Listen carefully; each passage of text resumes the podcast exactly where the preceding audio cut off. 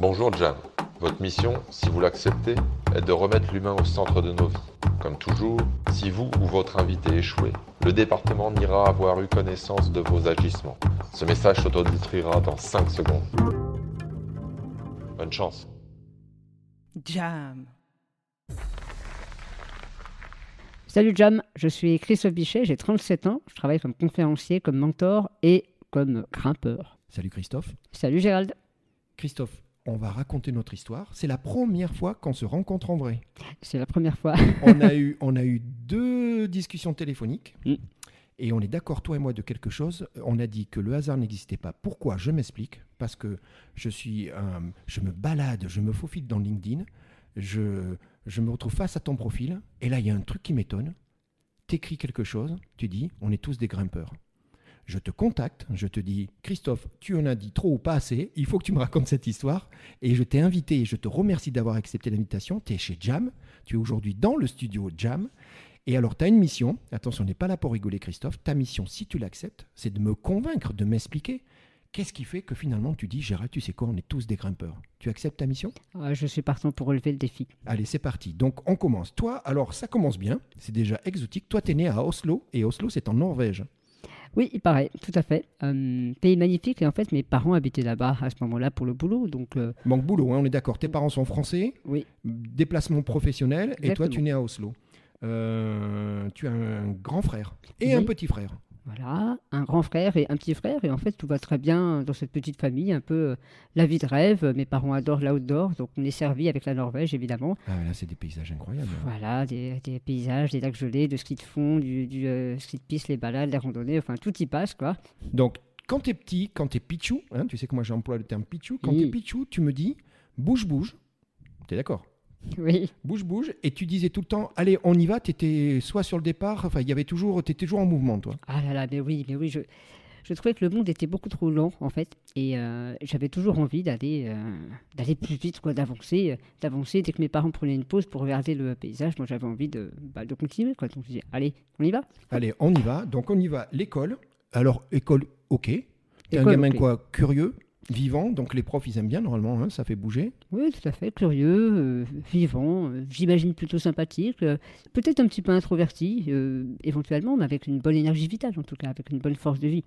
Donc l'école se passe bien, les années vont commencer, et là malheureusement il y a un premier souci, tu as 5 ans, et il y a une première alerte, on parle de ce problème de santé, et tu Mm. me parles d'échymose. Et oui, tout à fait. euh, Lorsqu'on rentre en France, euh, j'avais environ 4 ans et demi, 5 ans, mes parents découvrent que j'ai des bleus, des échymoses sur le corps. D'accord Et vu les activités qu'on faisait, ça les étonnait pas tant que ça, tant que ça. Ouais. Mais en fait, après quelques rendez-vous chez différents médecins, docteurs, cliniques, eh bien, ils finissent par se rendre compte que c'est pas du tout normal. Et, le, et la première grande gravité dans mon existence tombe. Et le pronostic est posé, c'est une maladie génétique rarissime. Donc tu as 5 ans, Oui. Et toi et tes parents, on Mhm. vous informe hein, que tu es atteint d'une maladie génétique, elle a un nom particulier, on appelle l'anémie de Fanconi. Tout à fait, bravo. Mais c'est grâce à toi aussi. Et l'anémie de Fanconi, je le donne avec mes mots, tu veux bien? Bien sûr. c'est, c'est, tu as un déficit de globules, rouge et blanc, et du coup, ça pose un problème, enfin, pardon, ça vient de la moelle osseuse qui, elle, ne fournit pas, qui ne fonctionne pas correctement, C'est ça. et du coup, tu es vulnérable. Et oui, parce que ma moelle osseuse ne fonctionne pas, donc euh, globule rouge, je suis essoufflé très très très vite. Plaquette, c'est ce qui fait que lorsqu'on se fait mal, eh ben, ça arrête de saigner, donc ça referme les plaies.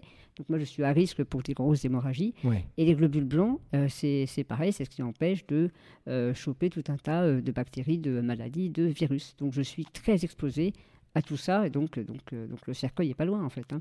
Ah ouais, à ce point-là. Ah oui. Ah bah, donc, donc, donc, moi, la question que j'allais te poser, je suis désolé, parce que du coup, bah oui, c'est, j'allais te dire, la, vie va changer très rapidement. Tout va devenir quoi? Difficile, même à l'école, tout devient compliqué. En fait, euh, tout devient pas forcément compliqué. Par contre, tout devient euh, extrêmement risqué. C'est-à-dire Ah, que ce vivre, ben oui, ouais. vivre normalement devient risqué Voilà, et je suis obligé quelque part de, de faire beaucoup plus attention à un certain nombre de choses. Et c'est là tout le, tout le, toute la difficulté pour mes parents, à savoir de me, de me laisser vivre, faire des expériences, continuer de, de faire du sport et en même temps obligé de faire très attention parce qu'il y a des risques euh, énormes.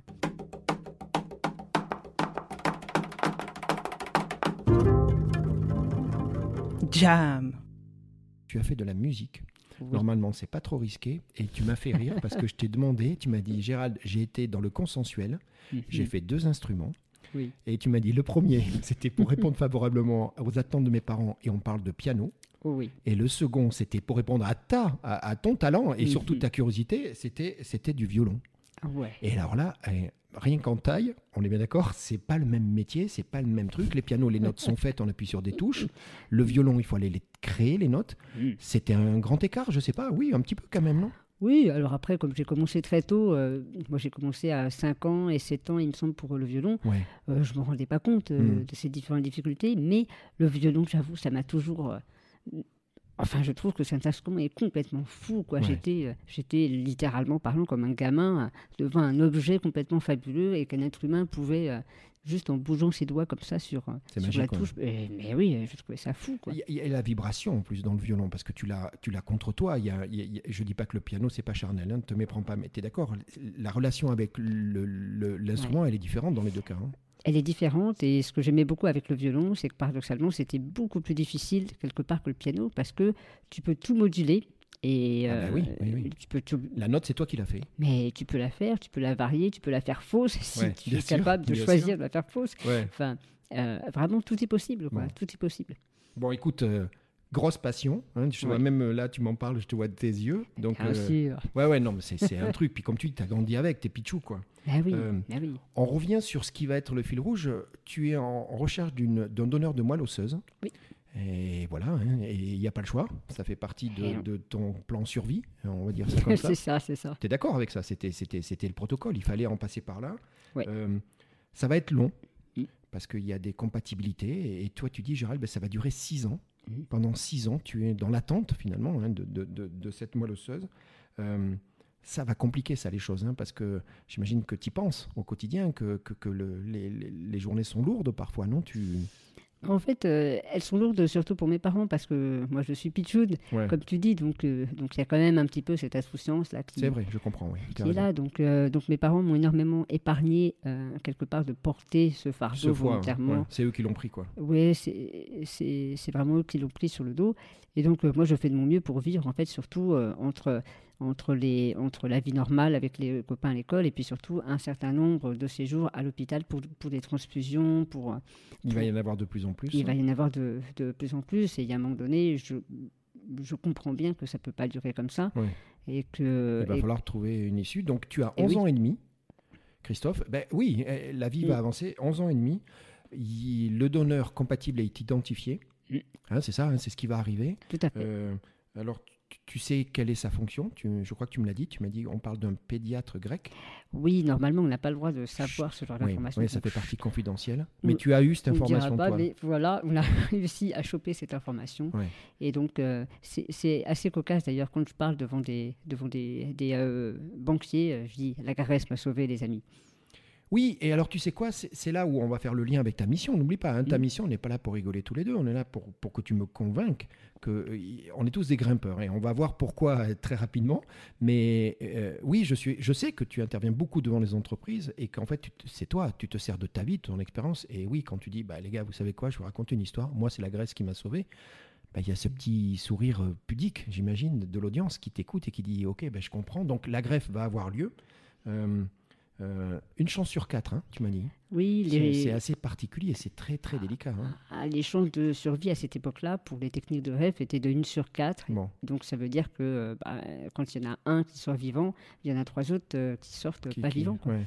Donc, euh, donc évidemment, si je suis là pour en parler, c'est pour moi que ça tu as fait passé. partie euh, de- des gens qui, euh, dont la greffe a été euh, un succès, de la Qui chance. C'est le mot chance, tu crois? Écoute, on peut utiliser tous les mots qu'on veut, mais il y a un moment donné, bon, euh, Ouais.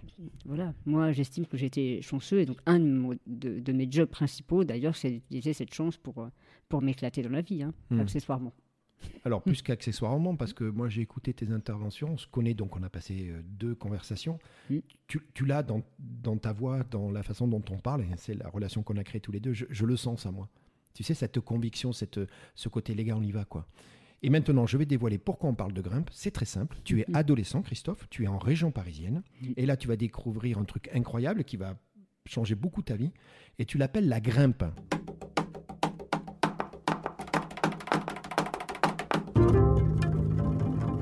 Jam. Ouais, la grimpe, l'escalade. euh, Oui, voilà, moi j'aurais dit l'escalade. Mais toi, tu m'as dit tout de suite, Gérald, on- j'appelle ça la grimpe. Donc la grimpe, c'est euh, bah, c'est une pratique, c'est ça? Tu expliques t'es- t'es- Alors on connaît un peu, tu as vu, parce que ça devient un, un petit peu populaire avec les murs, avec tout ça, c'est ça le truc? Oui, tout à fait. Moi, ce qui me branche, euh, je me rends compte que, en fait, j'adore l'escalade, j'adore grimper. Et il y a eu un moment déclencheur quand même. C'est, on allait euh, régulièrement dans la région parisienne avec euh, mes parents euh, à Fontainebleau le Oui. week-end, dans la forêt de Fontainebleau, qui Ouais. est mondialement réputée, Ah bah, connue pour ses blocs, qui Ouais. est magnifique en plus, c'est, super joli. Et euh, un jour, eh ben, je, je me rends compte que j'arrive à passer des rochers, à, à grimper des rochers que mes parents n'arrivent pas à faire. Ouais. Et comme du coup, avec la maladie, avec les séjours à l'hôpital, j'ai été confronté à des sujets de vie et de mort à un âge où normalement tu ne poses pas pas du dû tout la question. avoir, avoir lieu, Voilà, exactement, sauf tout à fait. à partir de 40, 50 ans. Quoi. Ouais. Mais bon, bah, moi, c'était 7-8 ans. Ouais.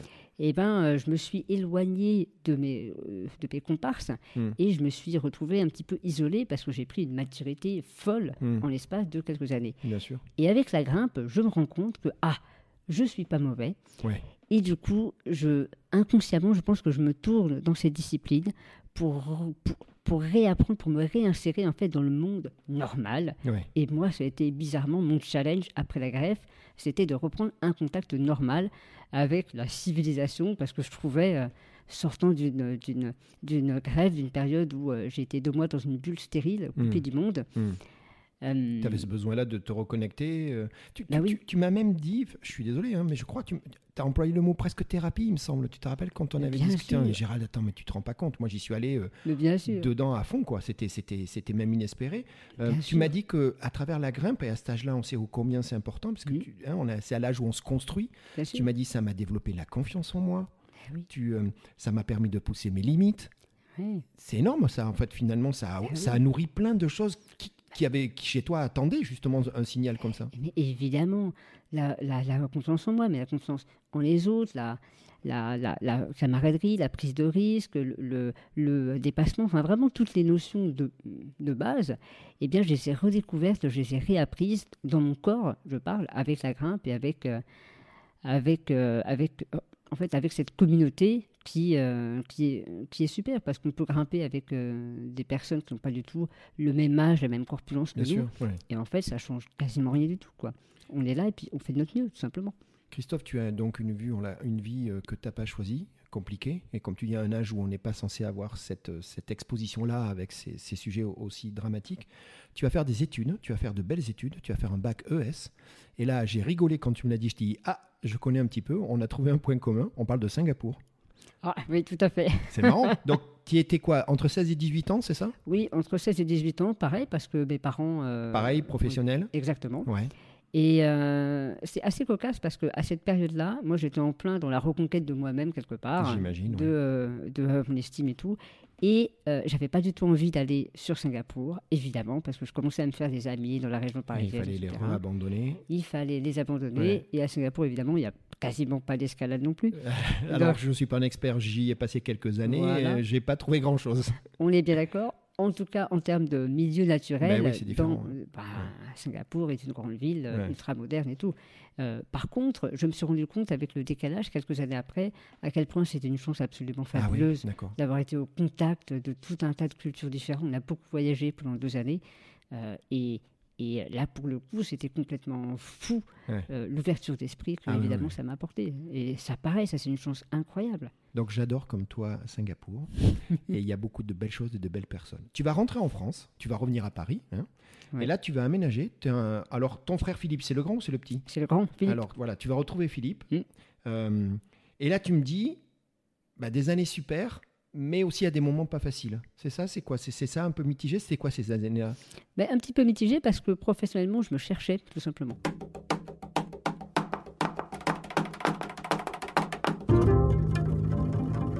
Jam. L'escalade étant la chose dans laquelle j'étais pas trop mauvais, on va le dire comme ça, euh, j'ai poussé de plus en plus et en me posant factuellement, je me suis dit, bon, bah alors, euh, dans quel domaine est-ce que je ne suis pas trop mauvais? Dans quel domaine est-ce que je pourrais en faire un métier? Et évidemment, la grimpe est venue naturellement. Donc, j'ai fini par devenir euh, moniteur formateur d'escalade. Ben oui, ben là, tu étais dans ton milieu. Donc, euh, donc, tu vas devenir moniteur et formateur de grimpe et d'escalade. Oui. Hein, tu es dans la région parisienne. Mhm. Tout va bien. Nous sommes en 2007. Et la deuxième alerte, hein, je te regarde les yeux dans les yeux, c'est important. Mais il y a beaucoup de pudeur hein, dans notre discussion, mais tu l'acceptes, quoi. C'est Bien sûr, bien sûr.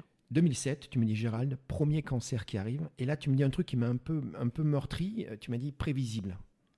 Oui. Ça, ça veut dire quoi prévisible? C'est-à-dire qu'il y avait cette, euh, cette, cette, cette épée de Damoclès sur toi? C'était, c'était quelque chose malheureusement qui était, qui pouvait arriver. C'est ça? On t'avait alerté? Tout à fait, c'était quelque chose qui est, qui est connu dans cette, euh, Ah, dans, dans cette maladie-là. Quand, D'accord. quand la grève, entre guillemets, quand le problème de la moelle osseuse a été résolu, Ouais. ensuite, malheureusement, il y a aussi des pronostics d'avoir des cancers Ah, qui sont multipliés par des centaines de fois par rapport à la population normale. Donc on sait très bien maintenant que toutes les personnes qui commencent à rentrer dans l'âge adulte, qui, Oui. qui- qui ont déjà su- survécu à... Ah, déjà cette partie greffe. ouais. Ben oui, en fait, ils sont quasiment sûrs d'avoir des cancers après. Donc, on le savait. le mot prévisible, c'était ça. Ah en oui. fait, vous le saviez. Donc, ça va arriver. Tu as 22 ans. Oui. Euh, tu me dis un truc encore. Je suis désolé, mais il y a de l'émotion. Mais tu me dis, Gérald, tu te rends compte?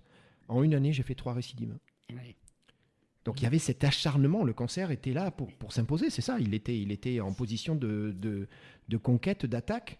Euh, Du coup, je ne vais pas demander, mais en tout non, cas. mais oui. c'était ça. Il y, avait, il y avait une attaque. Tu, tu te sentais. Ouais. Et alors, du coup, ben, malheureusement, et tu le dis, ben, Gérald, à nouveau, une situation très difficile. Pronostic pas bon. Non. Euh, pas bon de chez pas bon. Mm. Hein, tu as même employé le thème compte à rebours. À un moment, tu dis, Gérald, il y avait, il y avait cette notion-là qui traînait en disant, ben voilà, écoutez, euh, voilà Ah la oui. situation. Bah Dur, oui. hein Oui, oui, effectivement, on m'avait dit dans le jargon des médecins, j'avais entendu euh, quelque part, c'était rentré quand même. C'était le, le- le pronostic est à six mois. Et, Ah, et donc, euh, donc ils ne voulaient pas trop euh, donner de chiffres, mais pour eux, euh, grosso merdo, dans une année, c'était plié s'il n'y avait Ouais. rien qui, qui se passait en fait. Il y a quelque chose qui est important. Euh, tu disais le rôle des parents. Tout à l'heure, tu m'as dit, Gérald, ils ont, ils ont morflé. Euh, tu acceptes ce terme parce qu'en fait, ils t'ont hyper protégé. Donc, ils ont pris Ouais. leur charge émotionnelle à eux. Et ils ont pris une, partie de la tienne, surtout quand tu étais pichou et jeune, Mm. pour, euh, pour te délester de ça, pour faire en sorte que toi, tu vives au mieux. Et je t'ai posé la question. Tu dis, mais eux, ils l'ont vécu comment, tes parents? Et tu m'as parlé d'optimisme. Oui, tout à fait, parce que j'ai eu la chance, encore une fois, d'avoir des parents qui ont toujours été très. vra- Enfin bref, qui vont de l'avant, quoi, qui sont très très optimistes. Et du coup, lorsque j'étais jeune, ça m'a évidemment aidé euh, à traverser des périodes quand même un petit peu tendues. Et, euh, et je leur en serai éternellement reconnaissant Bien pour sûr. ça. Tu vois et euh, en même temps, je ne peux pas non plus occulter le fait que le suroptimisme, Oui, oui, oui. oui, eh bien, à un moment donné, eh ben, on flirte quand même avec le déni. Et à un moment donné, moi, dans, dans mon existence, ça a été un frein parce que je pensais qu'il fallait toujours montrer que ça allait, toujours dire que Ouais. ça va le faire, on va passer le cap, etc. Etc. Alors qu'en fait, euh, je voyais bien que c'était la merde, tu Mm. vois. Donc, oh, c'est le, le fameux poker face. Hein. Tu te Ben oui. rappelles, hein, tu gardes le neutre, quoi. exactement. Euh, ouais, donc tu dis, Gérald, finalement, cette force nous a nourris, la famille, euh, Mm. et j'imagine une solidarité. euh, tu, tu- tu vois, tu me parles de reconnaissance éternelle quand on parle de, comme ça de ses parents. Bien sûr. Christophe, tu, tu sais ce que ça veut dire. Hein, c'est, c'est- on est au-delà de la filiation, là. On est dans une relation forte, quoi. Bah, Mais en sûr. même temps, tu dis, bah, Gérald, attention, parce que parfois, le déni pouvait euh, enfin, être atteint, et le déni, bah, ça a aussi des effets inconvénients, c'est de dire Mm. après, d'occulter une, une vérité, une, une réalité, quoi. Mm. Euh, je, vais, je vais te citer parce que tu m'as dit qu'à ce moment-là, tu avais une phrase dans ta tête. On y va? Donc, j'ouvre les Ah. guillemets, tu veux bien? Mais bien sûr. Si tu n'apprends pas à dire ce que tu veux ou ce que tu ne veux pas, avec tes mots, tu vas y rester. Ouais. Et cette phrase, c'est une phrase que toi, tu as eue dans ta tête et que c'est quoi? C'est devenu ton moto C'est devenu une sorte de, de, de, de, de, de- de- de refrain lancinant qui, qui, qui ça t'a sclérosé ou au contraire ça t'a motivé en disant il faut que je me bouge, il faut que je m'exprime? En fait, non, ça m'a pas du tout sclérosé. Ça a été vraiment l'effet plus d'un électrochoc pour moi, parce que cette phrase-là, elle, elle résonnait dans ma tête. Je la choisissais pas du tout, du tout, du tout.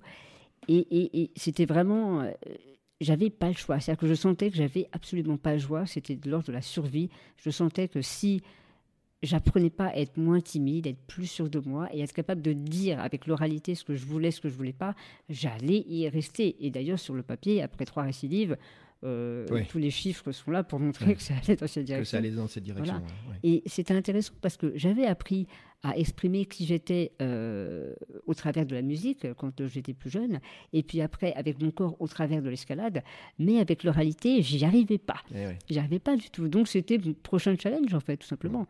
Et du coup, ça m'a. Enfin, c'était dur, évidemment. Ça m'a mis des grosses claques quand Ouais. même. C'était très difficile de l'entendre et de me bouger les fesses pour, euh, pour dépasser ça. Mais n'empêche que, Bah, comme tu- j'avais pas le choix, Mais tu l'as fait. bah, c'est pour ça que je suis là avec toi d'ailleurs. Ben oui. Non, mais on est, On est d'accord. oui. échange. Et c'est pour ça aussi que tu interviens auprès des entreprises. Et c'est pour ça qu'aujourd'hui, tu es dans l'oralité que tu maîtrises. Oui. Euh, euh, et oui, conférencier, c'est ça, on l'oublie. Hein, tu es d'accord. Il y a le fond et la forme. Quoi. Bien sûr. conférencier, c'est pas juste être sur une scène, on est d'accord. hein, ça, tout le monde sait le faire. C'est arriver avec une histoire, être Mhm. capable de la partager et tout ça, comme tu dis, ça s'apprend. Et puis alors toi, une sacrée histoire, c'est ton quotidien au- au- aujourd'hui. Je peux te poser une question euh, tu, tu as toujours été intéressé par la magie? Ah, oh là là, oui, oui, oui. ah mais ça c'est un truc incroyable ça. Et tu me parles même de mais Pichou quoi, j'ai l'impression enfin Mhm. C'était quoi la magie? Qu'est-ce qui c'était ce côté justement magique inattendu et d'émerveiller les gens, c'était quoi le truc? Je sais pas, mais j'ai toujours été complètement fascinée par la Ah magie ouais. de close-up, par la magie de, de proximité, tu sais, qui se déroule vraiment sous tes La yeux. personne qui ouais, qui est à côté de toi à moins d'un mètre et tu la vas sortir une pièce, bouger les cartes, c'est c'est magique. ça. Exactement. Et Donc tu as pratiqué? Donc, euh, donc, comme j'étais intéressée depuis tout petit, ça fait partie des euh, domaines que j'ai toujours fait. D'ailleurs, pour, pour mon anniversaire, pour mes 12 ans, après la greffe, mes parents ont fait venir un magicien, Ah bah alors, exactement, il qui, était à côté de toi. qui était pas très loin, qui était à côté de moi. Et d'ailleurs, pour la petite anecdote, ce, ce magicien, je l'ai retrouvé, mais des années après, il est aujourd'hui aussi conférencier. Il s'appelle Mathieu Sinclair. Ce qui est quand même rigolo. Salut Mathieu, on va lui faire écouter Salut le Mathieu. jam. Mathieu, tu as marqué plein de gamins Ah bah. certainement, mais il y en a un en face de moi là. Ah ouais, ouais, ouais. Il m'avait offert mon premier jeu de cartes Ah à ouais. l'époque. Il m'avait Oh, montré un tour. Oh là là, j'étais fou. quoi.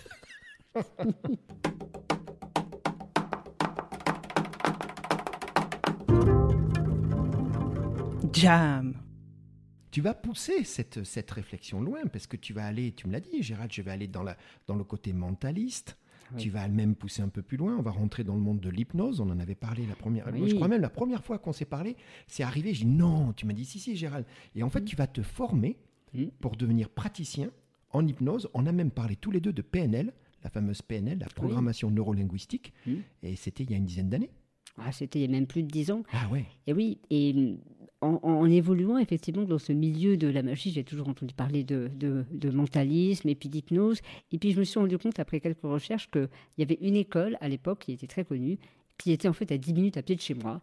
Donc je me suis dit, hasard ou, Euh, ou non, non, coïncidence, bref, Christophe, bref, le hasard voilà. n'existe pas, rappelle-toi. Le hasard n'existe pas Donc, vraiment. donc c'était parfait, c'était génial. Donc c'était parfait, je me suis formée et je suis effectivement devenue hypnothérapeute. Génial. Et pourquoi pas? Et non, alors non seulement et pourquoi pas, et deuxièmement bravo, et tu allé au bout de ton truc. Tu te rappelles, tu le disais tout à l'heure, Gérald, il a fallu que je me donne des coups de pied aux fesses. Mm. Hein, c'est ce qu'on a dit. Mm. Euh, tu étais là? T'es- Ouais. Là, tu, tu les passes, les barrières. Ta zone de confort, elle est explosée depuis longtemps, elle est derrière toi. hein. Ouais, bah ouais, c'est vrai que euh, j'en suis très très fière. Et, et en plus, je ne sais pas si on l'a précisé, mais, mais ces euh, carcinomes, ces cancers que j'ai eus, ils ont une particularité, c'est qu'ils étaient dans la bouche et qu'on m'a coupé la langue plusieurs fois. Et donc, euh, ce que je trouve est, est- est- est drôle dans le retournement euh, des perspectives, disait Nietzsche, c'est depuis qu'on m'a coupé la langue, en fait, je ne fais que parler.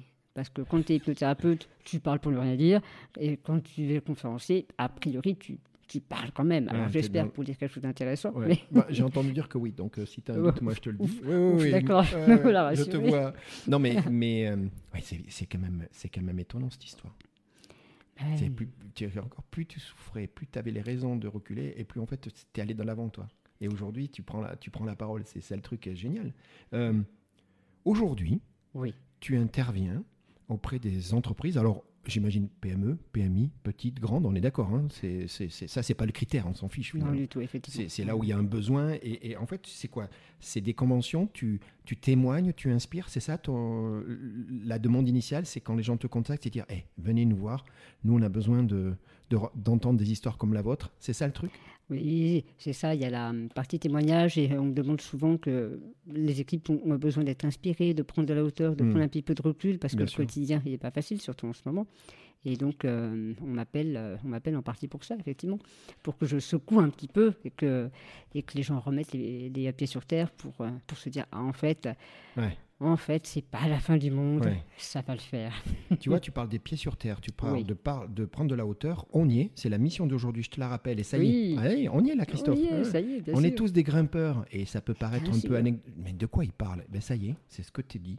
Tu dis, vous savez quoi? Moi, avec mon expérience, avec ma vie, avec tout ce que j'ai appris de la grimpe et compagnie, ben moi, je vais vous parler et je pense que je peux vous aider à prendre du recul, lâcher prise, hein, on y est aussi, Bien sûr. prendre de la hauteur, relativiser. C'est ça aujourd'hui ta mission, c'est ce que tu fais? Bah oui, alors euh, ma mission principale déjà, c'est quand même de donner des gros coups de pied aux fesses. Et si j'ose dire, j'aimerais beaucoup changer le, la perception euh, qu'on a du peuple français. Parce que le peuple français, pour moi qui ai la chance d'avoir beaucoup voyagé, j'entends souvent c'est un peuple de râleurs, c'est un peuple de gens qui se plaignent, etc. Ah oui Et, et, et évidemment qu'il y a une part de vérité Ah, là-dedans, ça fait partie de notre ADN, et c'est génial. Dis-moi. Mais je rêve quand même qu'un jour, on puisse me dire, Ah, écoute, les Français, c'est un peuple qui dit ce qu'il pense et Ouais. qui, en même temps, se bouge vraiment le cul Ouais. et fait des choses. quoi. Ouais. Et, et j'aimerais vraiment... Ça, c'est ta contribution, ça. Ouais, ce serait ma... ma- Et tu le sens dans tes, dans tes interventions, dans tes. Ouais. tu, tu le sens, ça, avec euh, je sais pas, la réaction de la salle, ou j'imagine quand tu finis, après ton intervention, tu as toujours les gens qui viennent te voir. Tu es d'accord, Christophe, pour témoigner, pour te serrer la main, pour te. et- Oui. est-ce J'imagine que tu le sens. Non, il doit y avoir des témoignages de gens à leur tour qui te disent Eh, Vous savez quoi? Ben moi, j'en ai pris là. J'ai pris des trucs là. Non? Ouais, ouais, il y en a quelques-uns qui me le disent. euh, effectivement, alors il y en a pas mal aussi qui euh, sont un petit peu dans la pudeur. Et donc j'ai ouais. des retours après parce que ce que je partage, c'est euh, quand même un petit peu lourd, quoi, quelque Ouais, part. Bien sûr. Donc il faut laisser le Le temps. digérer, le- le- l'assimiler, l'intégrer. Voilà. Et donc après coup, c'est quoi? Ces petits témoignages par, par, par les outils euh, modernes, c'est Ah ça? Oui, c'est ça, tout simplement. Bonjour, j'ai été à la conférence euh, et je voulais vous témoigner. C'est important, ça te nourrit ça aussi? Bah, et- mais évidemment que ça me nourrit. Et puis même, de temps en temps, c'est des années après, euh, on, Ah oui. euh, j'ai un, un message parce qu'une personne me, me retrouve et puis elle me dit Ah, mais Christophe, j'étais présent à cette conférence, c'était vraiment extraordinaire. Ah. Et depuis, j'ai fait ça. Et euh, il y, a- il y a une histoire comme ça, par exemple, euh, une, une nana qui était chercheuse. Et j'étais intervenue à, à Barcelone une fois, devant un parterre de médecins et de chercheurs. D'accord. Et puis quelques années après, il y a cette personne qui m'envoie un, un message pour euh, me dire Écoute, Christophe, à cette période-là, j'avais perdu mon envie de faire de la recherche parce que c'était trop difficile, parce que j'en pouvais plus, etc. etc. Et ce jour-là, tu m'as redonné l'envie de continuer. Et euh, là, j'y suis encore. Et donc, ça, ça me touche, C'est bon ça. Je me dis, d'accord. Ça, ça vaut toute la récompense Ouais, du monde. Tu l'as ça. Évidemment. C'est génial. Évidemment. Euh, c'est quoi ton pitch? Je veux pas que tu me donnes tes, tes secrets et les gens viendront t'écouter. Et, et- et- mais dis-moi, grosse maille, c'est c'est quoi ton pitch? C'est quoi le, le message clé? C'est c'est quoi? Com- Comment tu, tu captives finalement cette audience Et qu'est-ce que tu as envie de leur laisser en fait?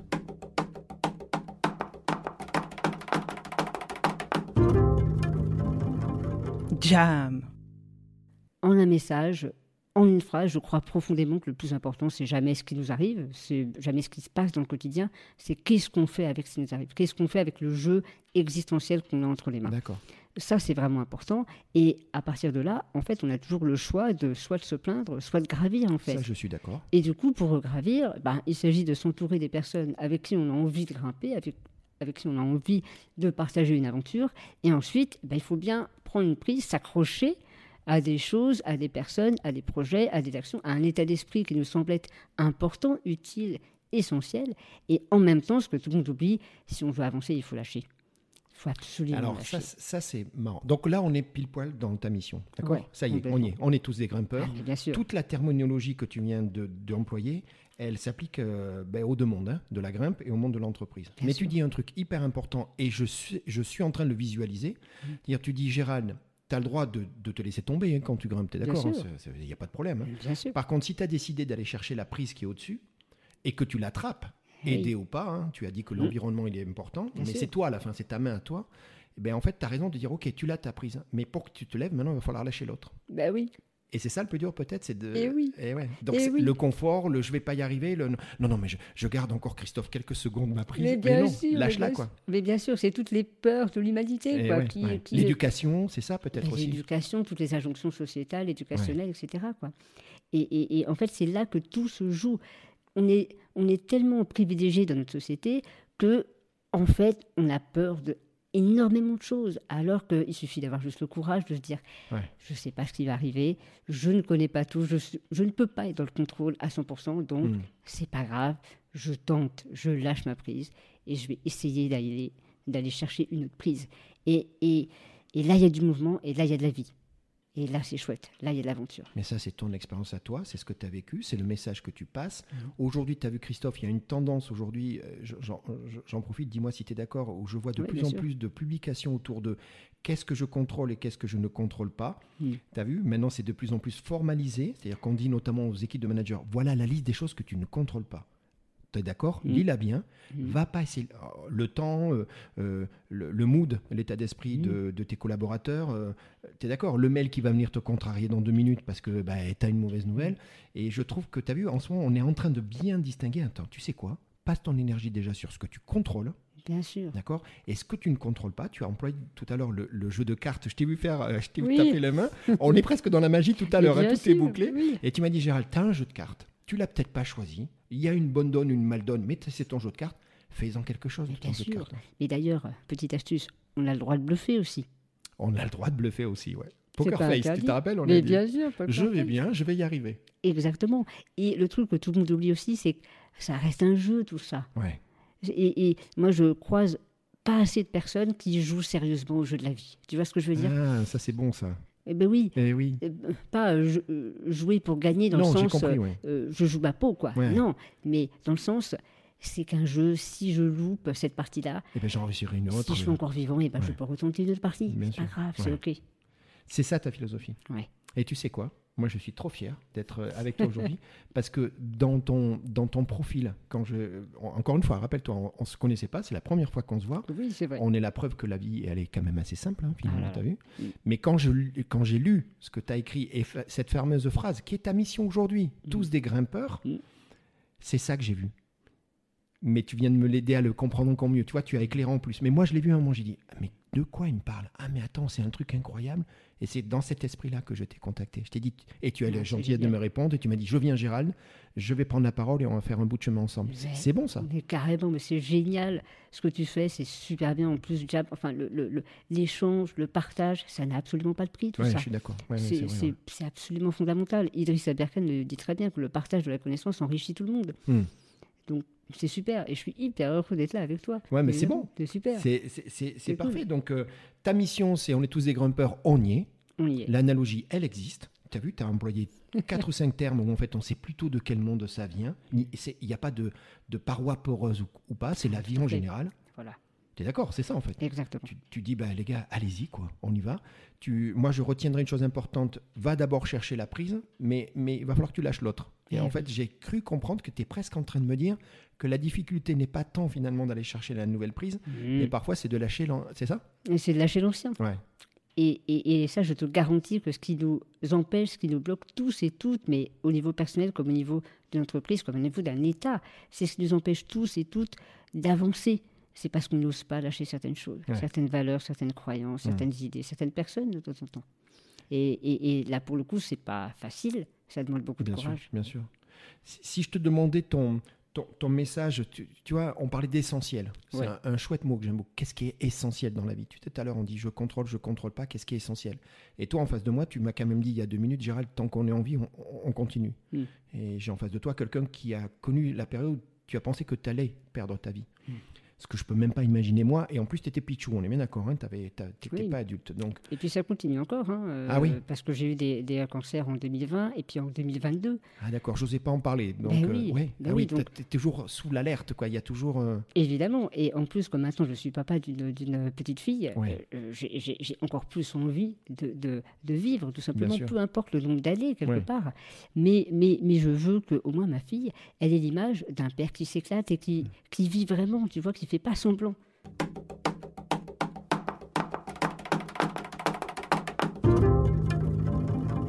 Jam. Quel est le prénom de ta petite? Elle s'appelle Anouk, Avec un K. avec un K, Ça, c'est un très beau prénom. Elle a quel âge? Elle a un an et demi. Super. Et ça va? Ça bouge-bouge comme son père? Ah ouais, ça roule, ça bouge. je vais la chercher après d'ailleurs. Et oui, c'est vrai. Alors, il faut qu'on dise qu'on s'est donné un timing très précis Oui. parce que tu m'as dit, Gérald, je fais tout ce que tu veux avec toi, on va s'éclater. Par contre, attention, Attention. attention, je loupe pas ça. Et je t'ai dit, étant moi-même papa, tu l'as compris, Ouais. avec des enfants un peu plus âgés que toi, je t'ai dit, non, non, mais t'inquiète pas, alors ça, on le loupe pas. Euh, Anouk, elle va faire de la musique, tu crois? Elle fera bien ce qu'elle voudra. Ben, C'est une très bonne réponse. Mais en tout cas, elle écoute de la musique là, parce que moi, je lui fais écouter de la musique, oui. D'accord, donc il va y avoir une culture et ça va ressortir à un moment ou à un autre. Peut-être que oui, peut-être que non. on Christophe, tu sais quoi On arrive à la fin de l'interview. Moi, je te vois sourire, je te vois la banane, on est tous les deux. Il fait assez beau dehors, là. On, est, on, est, on est à Annecy, ce qui est un chouette endroit. Moi, je suis tellement content, tellement content.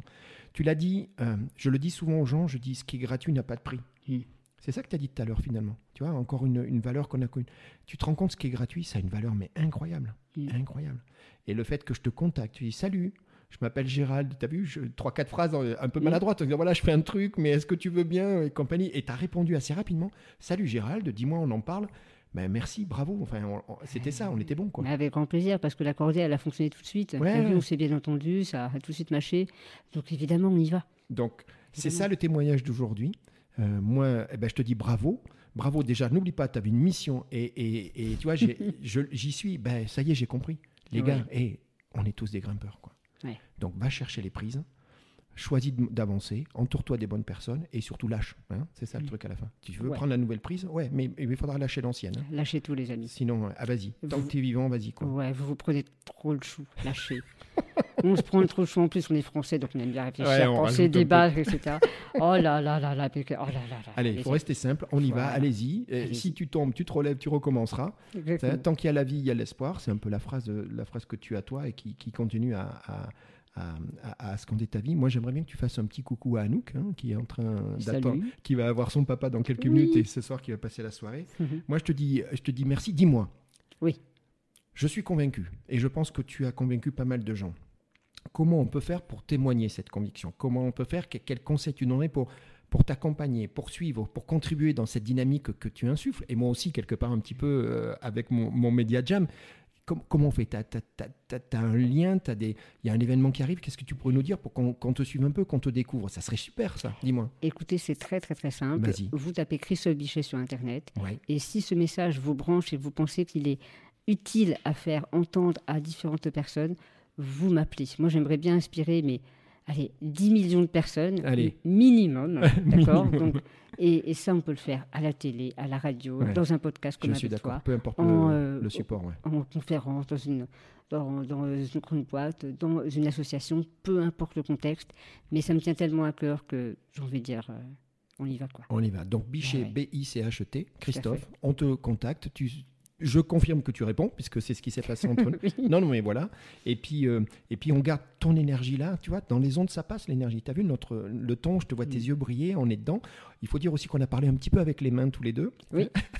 Oui, oui, oui. Alors ça se voit pas à la radio, mais j'ai vu que je suis pas le seul là. Tu vois, moi, je. oh, Ça, c'est mon sang grec euh, c'est dans les veines. Je Ils- pense que ça m'a influencé. Volubiles, les, les, les, les Grecs, ils parlent avec les mains? Bon, moi, moi, je Euh, viens pas du, avec le corps, les mains. ouais. du sud-ouest, je parle aussi avec les mains. Écoute, encore bravo, merci. Merci d'être venu de chez Jam, merci pour ce témoignage, merci pour cette inspiration. Et puis à très bientôt, parce qu'on sait, toi et moi, les chemins se croisent, il n'y a jamais de hasard. Et donc, euh, à très bientôt. À très bientôt. Salut, Merci, ciao. Salut. Merci d'avoir écouté Jam. Vous voulez contribuer à cette formidable aventure humaine? Abonnez-vous, likez et partagez. C'est Jam. Jam.